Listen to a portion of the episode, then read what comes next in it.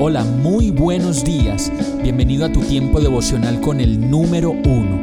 Qué alegría saludarte con la certeza de que Dios está obrando en tu vida su perfecta y buena voluntad, ya sea porque estás aprendiendo de un momento difícil o porque estás disfrutando de su amor a plenitud con paz y tranquilidad. Llegó la hora de tomar tu Biblia, pues de seguro Dios te va a hablar, te va a reconfortar y lo mejor de todo, te va a dar las respuestas que estabas buscando. ¿Qué esperas? Vamos, súbete de una vez en este pequeño pero eterno vuelo devocional con destino al cielo. Y el mensaje de hoy se llama fiebre espiritual. Mateo 8, 14, 15 dice, cuando Jesús entró en casa de Pedro, vio a la suegra de éste en cama, con fiebre, y le tocó la mano y la fiebre se le quitó. Luego ella se levantó y comenzó a servirle. Si nos preguntamos qué es la fiebre, realmente no es una enfermedad en sí misma, sino que por lo general es una señal de que su cuerpo está tratando de combatir una enfermedad o una infección.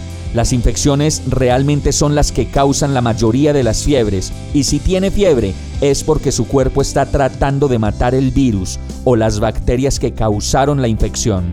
En este caso la palabra dice que cuando entró Jesús en la casa de Pedro, vio a la suegra de éste en cama con fiebre, y posiblemente muchos de nosotros andemos con síntomas de fiebre alguna que otra vez, y si la tenemos, realmente no sabemos qué es lo que la está causando.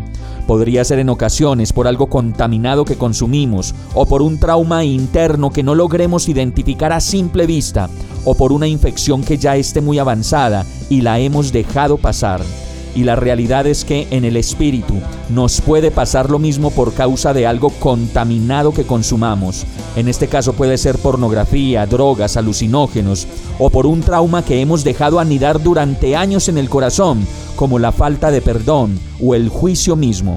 Y todo esto produce una contaminación tal que nos produce fiebre espiritual. Si tenemos fiebre espiritual, lo más seguro es que haya un virus espiritual que lo esté produciendo y por eso andamos tan decaídos, tan apachurrados o sin ganas de hacer nada. Lo mejor es que el remedio para quitar toda infección y virus es como lo dice este verso, dejar entrar a Jesús en la casa y dejarnos tocar por su presencia, pues podemos estar seguros de que Jesús ve de inmediato nuestra infección y con gran amor y en silencio simplemente se acerca como lo hizo con la mamá de Pedro, para que de inmediato recobremos las fuerzas espirituales y la vitalidad completa de la vida. Vamos a orar. Señor, yo te pido que me limpies de este virus que me causa fiebre espiritual. Quita de mí todas esas cosas contaminadas que pueden venir a mi vida y ensuciarla y generar infección en mi mente y mi corazón.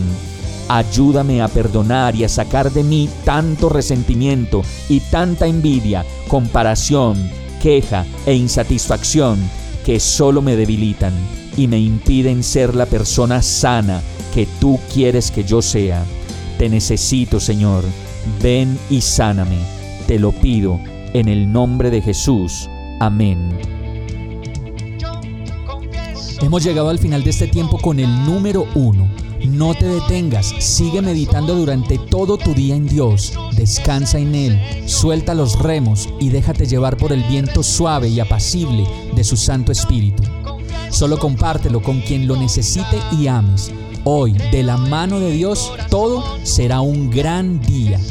Para más información visita nuestra página www.iglesiabierta.com o llámanos al 313-334-0116. Oramos y rogamos para que cada día te enamores más de Dios y para que no pares de pasar todo tu tiempo con el número uno